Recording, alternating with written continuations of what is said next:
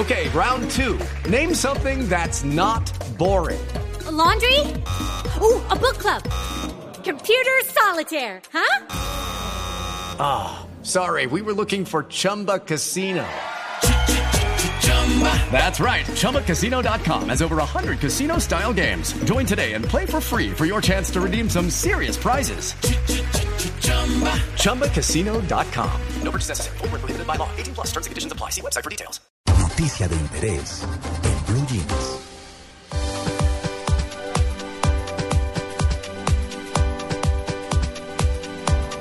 Siete y cuarenta. Ay, no, seguimos aquí en Villa del Mar, ¿no? Les quiero decir esto a No, a micrófono. mí, a mí es que el, el- el- el humor chileno, claro, ya hoy en día no creo tanto, pero, pero los, los, los circos que venían en la época de mi infancia, uh, Como tiempo. Ah, no, pero ellos son, bueno, ellos eran chilenos. Eran chilenos. Acuérdese, claro. Claro. Y Pernito, entonces- tuerquita y pirinola. No, Y pero bebé. chicos, qué horror. Entonces yo oía, yo oigo el humor de los chilenos y me Pero- remito inmediatamente a los payasos Pero chilenos. hágale, Tito, ¿cómo es? ¿Y dónde está la pelotita? Ay, no, Tito. Está Yo buenísimo. no puedo con ese tipo de circos, no puedo. No, pues es que eso era de... A mí me remite a esa época, me Claro. remite a, a los payasos chilenos. Claro, por ¿Cierto? supuesto. Sí, claro, Pernito, Pernito era chileno. Ellos- claro, ellos eran chilenos y además eh, Pernito, estaban en tuerquita y ojo pelado bebé, pero ese sí era colombiano. Sí. Uy, ese yo me acuerdo. Tuerquito, pernito y pirinola. Tuerquita, pernito y pirinola. Ay, yo me acuerdo de ese. Ese sí tenía un tono de voz muy particular. En Otra Medellín- vez, Tito. En Medellín había uno que era Chalupín. Chalupi. Y era también... No, eh, ese era, ese era paisa. Chalupín. Pero de esos hay unos que anuncian almuerzos. ¿Y dónde está la pelotita? Ay, no, qué horror. Oigan, hablemos de precios, hablemos de precios. Cuando ustedes salen de compras, ¿qué miran?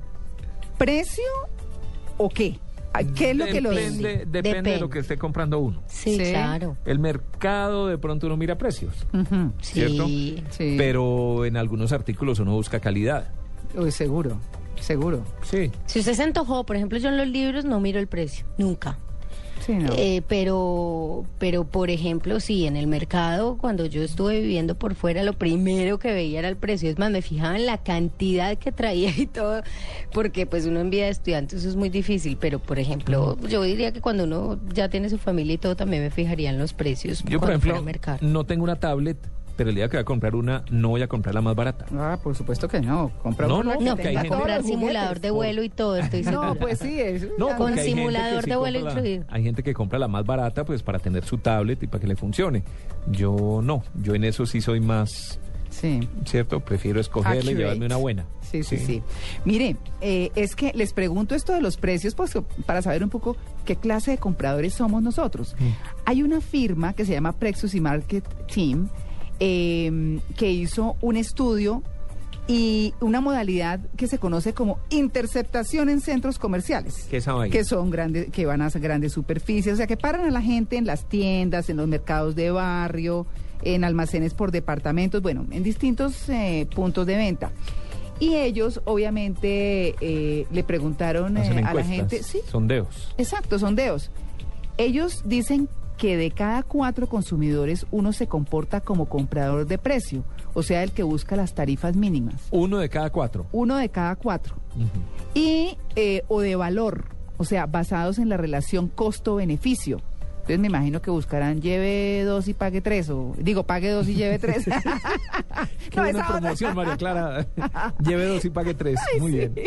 Ay, bueno, uno, el primero compra por conveniencia, buscan su comodidad sin importar precio o aspectos del consumo. Hay algunos, no el primero de los que hablé, sino otros. Tracket Boys. Y dos, sí, y dos, por relación, o sea, que adquieren productos de la misma marca en el mismo lugar de siempre, porque pues les gusta y porque nunca han tenido problemas con ellos. Son como los clientes fieles, ¿cierto? Digámoslo así. Para hablar de este tema, de este tema, eh, vamos a hablar con Ignacio Gómez Escobar, él es consultor y asesor en temas de mercado y logística, para hablar cómo es que es un consumidor, cómo se comporta frente a una compra, tal como lo estamos viendo en este estudio. Doctor Gómez, buenos días. Muy buenos días para todos ustedes. Bueno, eh, este estudio que dice que el que compra por precio, que el que compra por costo-beneficio, por no sé qué, ¿cuántas clases de compradores hay? Bueno, yo creo que hay tan, tantas clases de compradores como personas, Mm, porque eh, cada uno de nosotros nos comportamos de una manera diferente al momento de, al momento de comprar. Lo, lo que es importante hoy es que no podemos desligar en, en ningún momento la relación calidad-precio. sí. O sea, cuando antes uno hablaba de precio y la calidad era un poco secundaria, porque primaba el precio, ese concepto ha venido evolucionando. Y ha venido evolucionando porque ahora lo que la gente busca es la mejor calidad al menor precio. Esa es la, la relación importante hoy. Y sobre todo porque han llegado al mercado, o han llegado al país, o están llegando al país, cadenas de retail o de supermercados, como las queramos llamar, que se conocen como descuento duro o hard discount. Esas son cadenas donde la relación calidad-precio es muy importante. Mm. Eh, tenemos al- al- algunas pues ya, ya establecidas en Colombia y otras apenas entrando. Claro.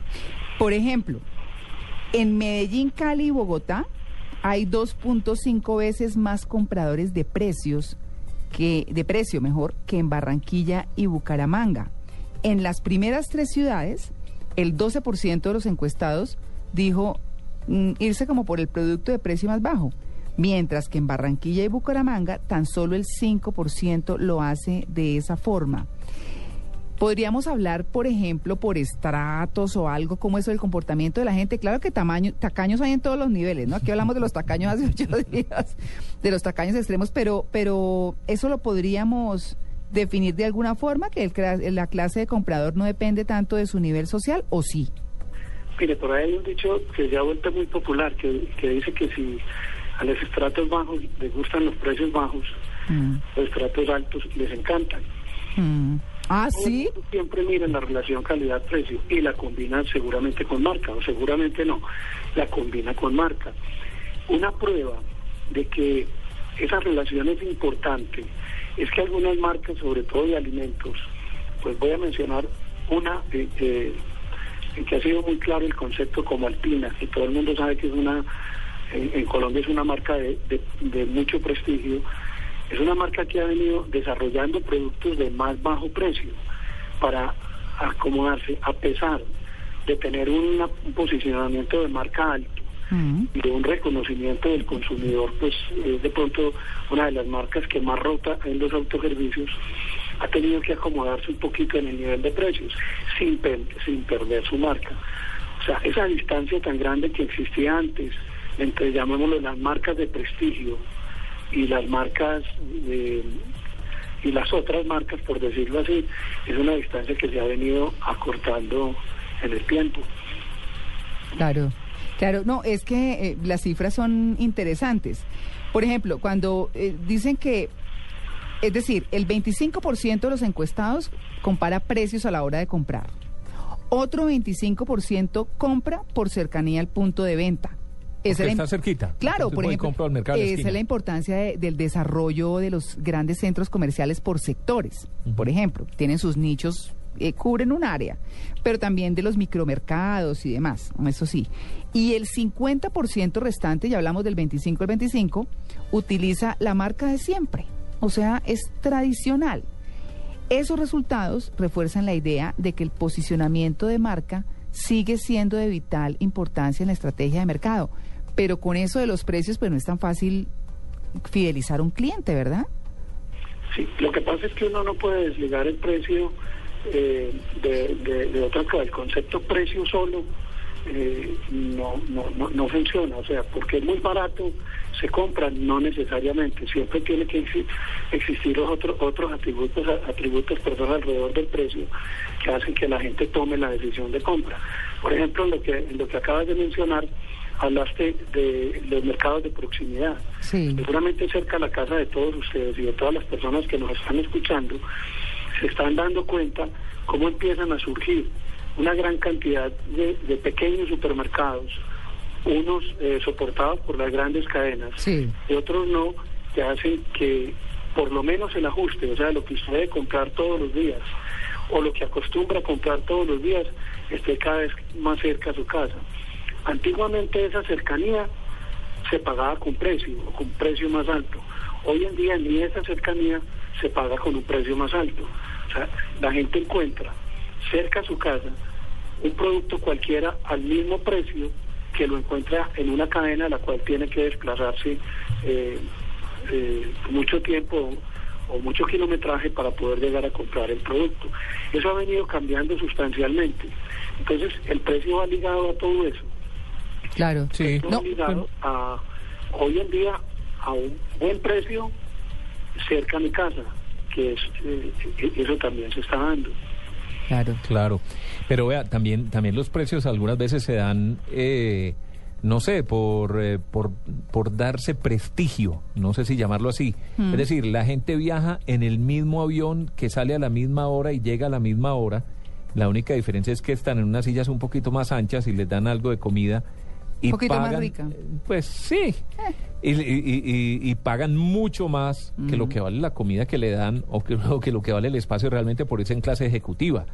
Hay gente que va a restaurantes carísimos, hace filas durante tiempo por decir que estuvo ahí, no necesaria porque la- no necesariamente porque la comida sea mucho mejor que la que puede comer en un restaurante al lado. Sí. ¿Cierto? Es, es darle un valor diferente a lo que realmente está comprando. Y usted encuentra también, Tito, por ejemplo, eh, promociones donde si usted mira el precio individual, pues casi que ni le están descontando. O productos que están siempre en promoción y uno dice, pero cuando salen de la promoción? Pues nunca están en promoción. Entonces ya que usted eso no le cree. Exactamente, eso, eso sucede.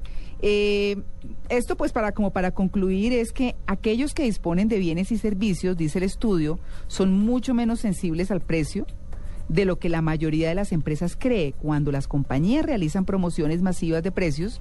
Escuchen bien, están vendiendo barato a un 75% de los consumidores cuya decisión de compra no está motivada por el precio. Así que es como la oportunidad y como, bueno, podríamos seguir hablando de este tema, tema que es interesante. Son las 8 y un minuto. Nos vamos de inmediato con las noticias. Muchas gracias a Ignacio Gómez. A ustedes muchísimas gracias. Hasta luego.